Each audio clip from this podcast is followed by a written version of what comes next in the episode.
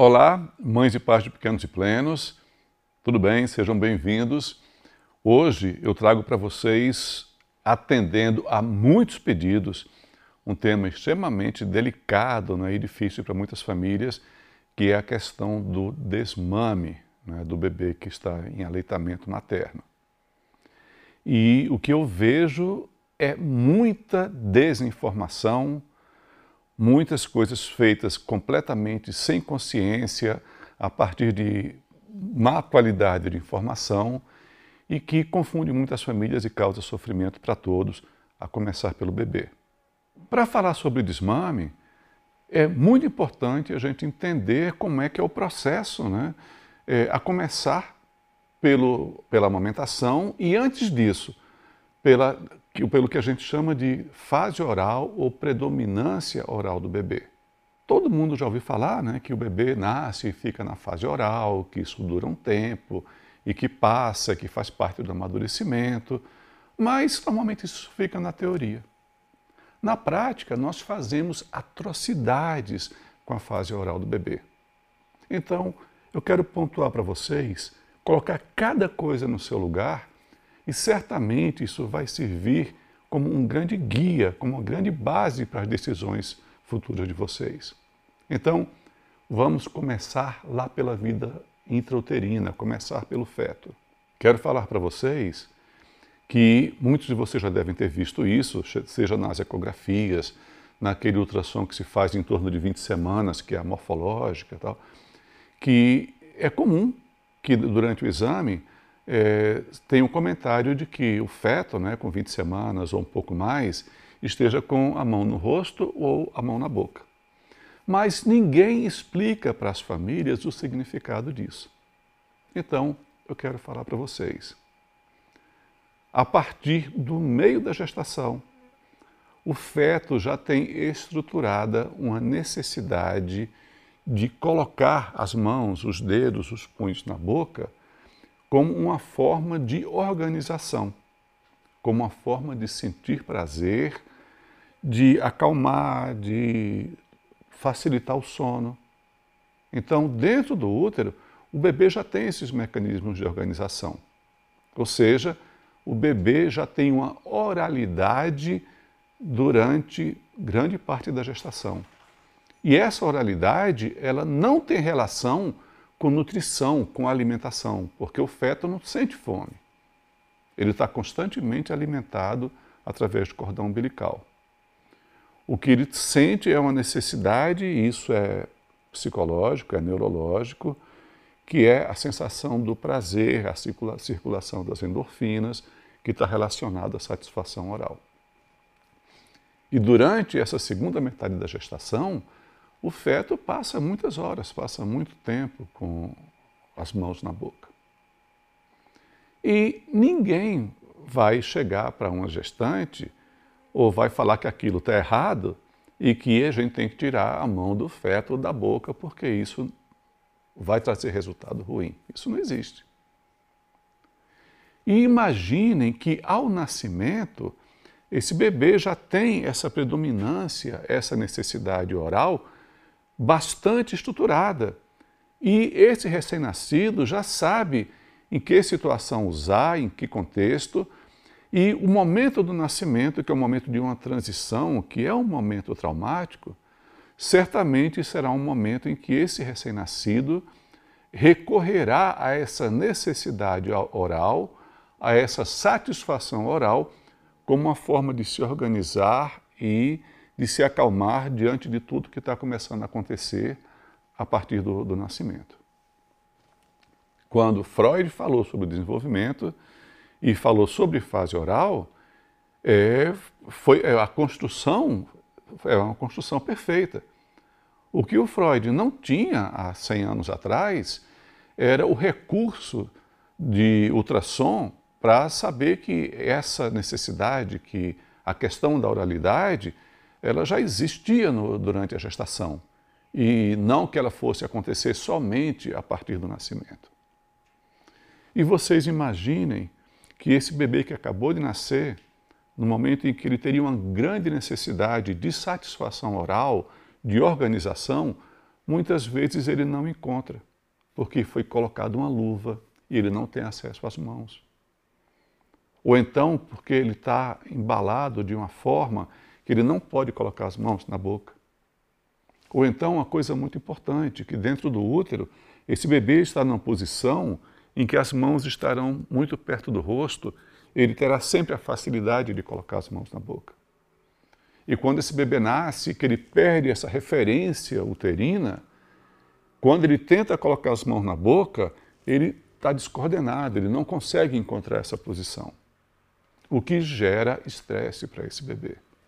E uma coisa que a observação mostra todos os dias é que esses bebês que têm essa necessidade, muitas vezes até para conciliar o sono, e que eles colocariam a mão na boca para relaxar, como eles não conseguem, eles choram. E por estarem com luvas ou roupas com as mangas muito compridas, por terem dificuldade de acesso das mãos à boca, esses bebês ficam muito estressados e choram. E quando eles choram, é comum que as mães tenham uma ideia de que esse choro seja por fome. Porque esse bebê está procurando sugar. Só que, se esse bebê não tem uma necessidade efetiva de sucção por fome, muitas vezes, no que a mãe acolhe e coloca ele no seio, ele suga rapidamente, poucos minutos, ele se acalma porque ele queria apenas se organizar. Mas, no momento em que ele é retirado do seio, e que ele tenta novamente procurar as mãos para se organizar e que ele não consegue, ele vai chorar e novamente vai demandar o seio materno.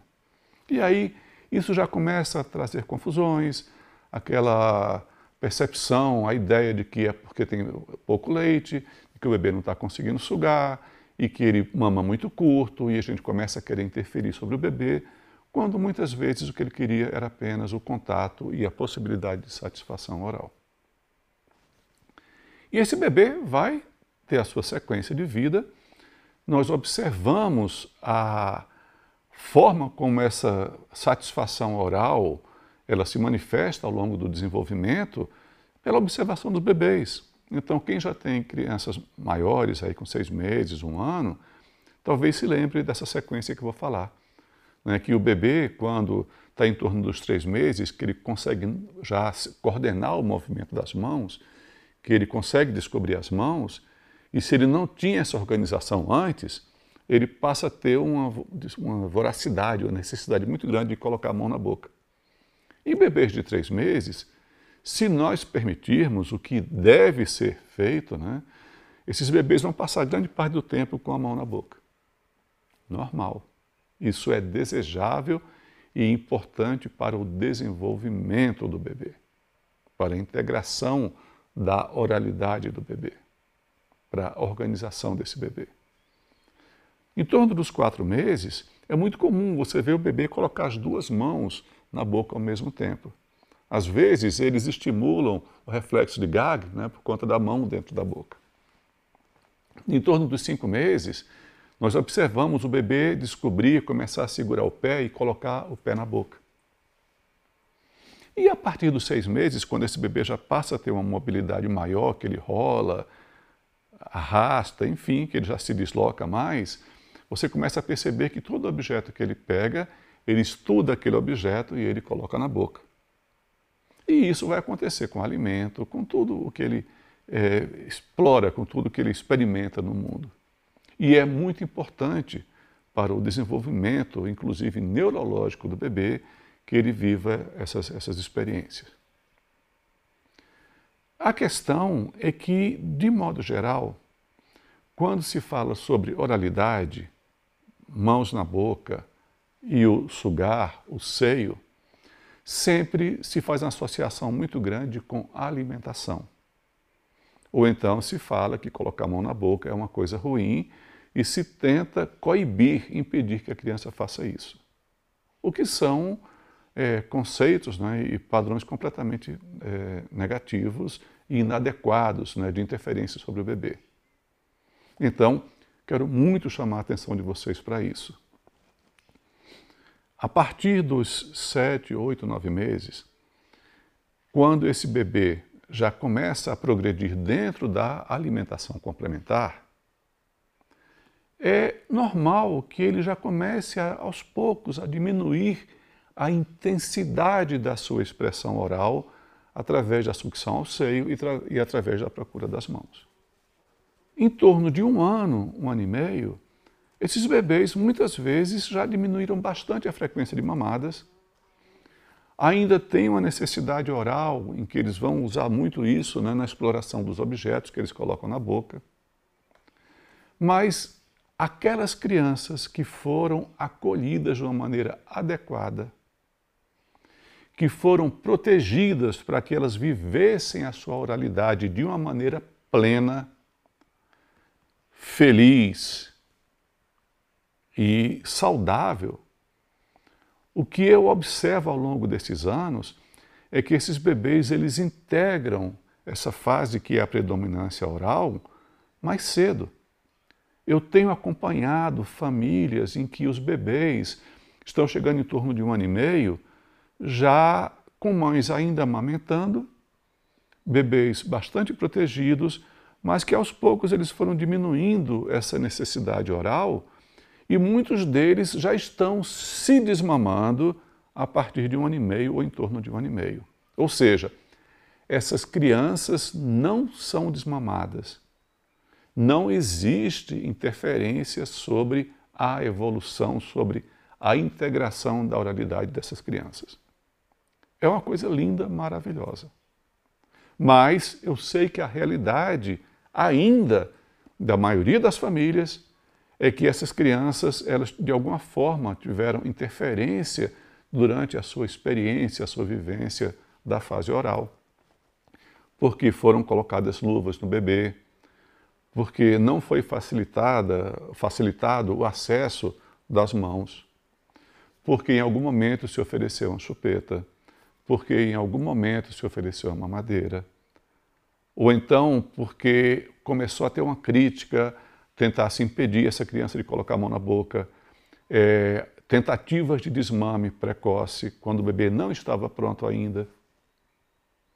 E nas situações em que esse bebê ele ainda não integrou essa predominância oral e que ele conseguiu sair é importante que essa oralidade seja preservada e protegida até o momento em que a criança consiga integrar e ela consiga sair. E aí ela vai para a fase anal, vai para a fase genital, vai para as demais fases da vida. O que se observa, né, isso é uma observação minha, mas é uma observação geral da clínica, é que tem crianças maiores, tem adolescentes e tem adultos que ainda são muito orais. Tem adultos que chupam dedo, que chupam chupeta. E outras manifestações de uma compulsão, de uma necessidade oral. E ninguém correlaciona, ninguém lembra que isso está acontecendo porque foram cometidas interferências, traumas lá na fase oral do bebê. As pessoas esquecem de fazer essa associação. Então, a criança viveu um estrago e ela tem manifestações posteriores ligadas à fase oral, mas ninguém associa essa interferência no bebê e as sequelas futuras. Ao contrário, eu já escutei muitas vezes né, pessoas falando que é, tem um filho, um parente, alguém que tem 6 anos, 8 anos, 10 anos e ainda é muito oral, ainda usa chupeta, ainda chupa muito dedo e outras coisas mais, e que falam assim: ah, eu tentei tanto que ele parasse de chupar dedo quando era bebê, é, tentei tanto interferir e ele chupa dedo até hoje. E a resposta pronta é essa. Gente, se vocês não tivessem feito nada com o bebê, não tivessem cometido nenhuma interferência traumática e tivessem protegido o bebê para que ele estruturasse essa fase e conseguissem sair de uma maneira saudável, nada disso teria acontecido. Então, o que eu quero chamar a atenção de vocês, principalmente, que é o foco da minha fala hoje, é que quando se fala em desmamar o bebê, na maioria das vezes, nós estamos considerando a necessidade do adulto. E que eu entendo. Pode ser uma questão de trabalho, pode ser uma questão de cansaço, pode ser uma desorganização daquela família, dos cuidadores que, em lugar de terem estruturado uma boa dinâmica de livre demanda, se atrapalharam e entraram na livre oferta e aquele bebê que mama de hora em hora à noite e que, num certo momento, a mãe fica tão exausta que ela simplesmente desmama. Né? Então, um bebê que mamava de hora em hora, simplesmente em algum momento vem o desespero e aquilo é cortado de uma maneira radical. Por mais que eu entenda a situação dessa família, que eu entenda a situação dessa mãe, o que eu posso falar para vocês é: esse bebê é oral porque ele ainda está vivendo essa integração. Ele ainda está se estruturando. E quanto mais prolongada é essa fase, maior é o sinal de que estragos, de que atitudes já inadequadas foram tomadas no passado. Quanto mais organizado, quanto mais estruturada a fase oral do bebê, mais rapidamente ele vai sair dela.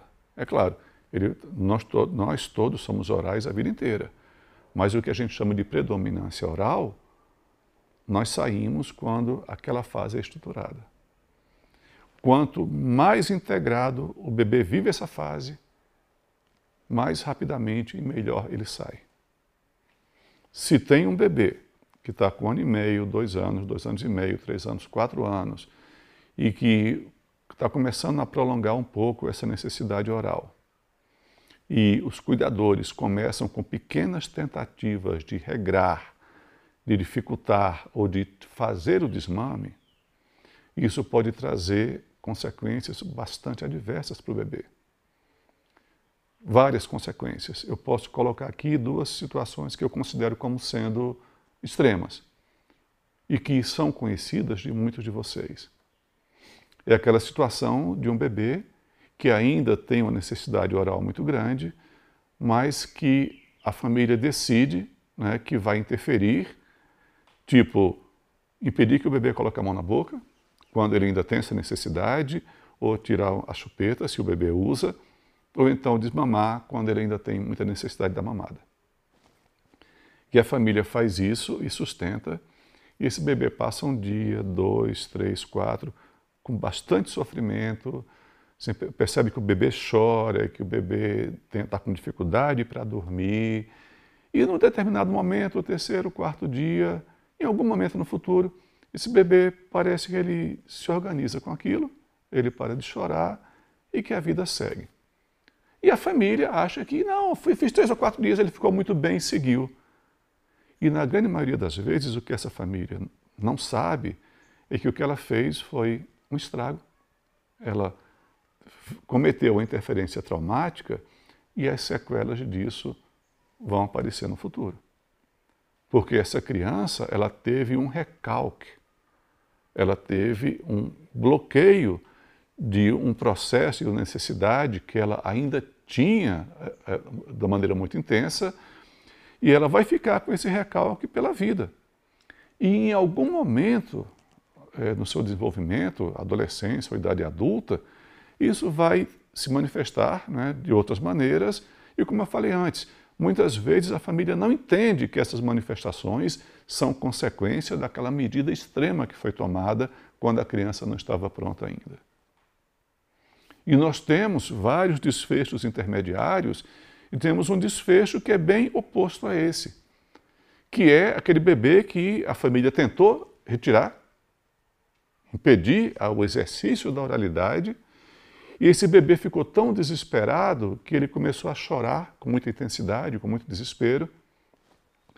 E a família não suportou esse sofrimento dois, três, quatro dias e, em certo momento, voltou a permitir que a criança colocasse a mão na boca, ou devolveu a chupeta, ou voltou o seio.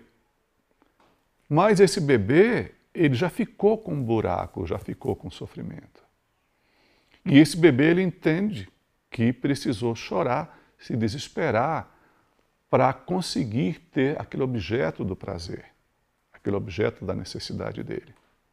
E daí para frente, É um bebê que vai chorar muito, que vai se desesperar sempre que ele perceba alguma ameaça de novamente ser retirado esse objeto do prazer oral.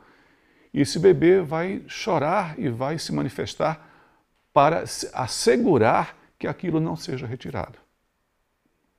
De qualquer maneira, essa fixação que acontece e que causa esse sofrimento no bebê pode fazer com que ele, que sairia normalmente muito mais cedo de maneira saudável, ele fique fixado na, nessa fase oral e ele vá até 4, 5, 6 anos ou até mais e ele tenha muita dificuldade de sair, porque o trauma, porque o buraco já ficou.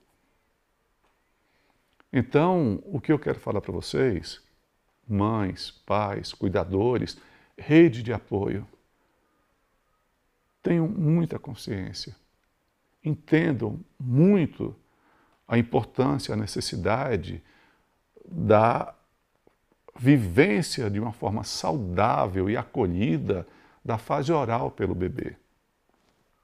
E entendam que nós não tiramos o bebê da fase oral que ele sai. Quanto mais saudável a vivência da oralidade, da predominância oral, melhor e mais rápida será esta saída. E se esse bebê está demorando a sair, entendam que isso já é resultado de coisas que possivelmente é, foram feitas de forma equivocada, de forma traumática. E em lugar de persistirem nessas tentativas, acolham, assegurem o bebê de que ele pode seguir na, nessa vivência durante o tempo necessário até o momento em que ele possa sair. Eu espero que isso seja bom para vocês e que aumente, né, melhore a consciência em relação à forma como nós acolhemos os bebês. Muito obrigado.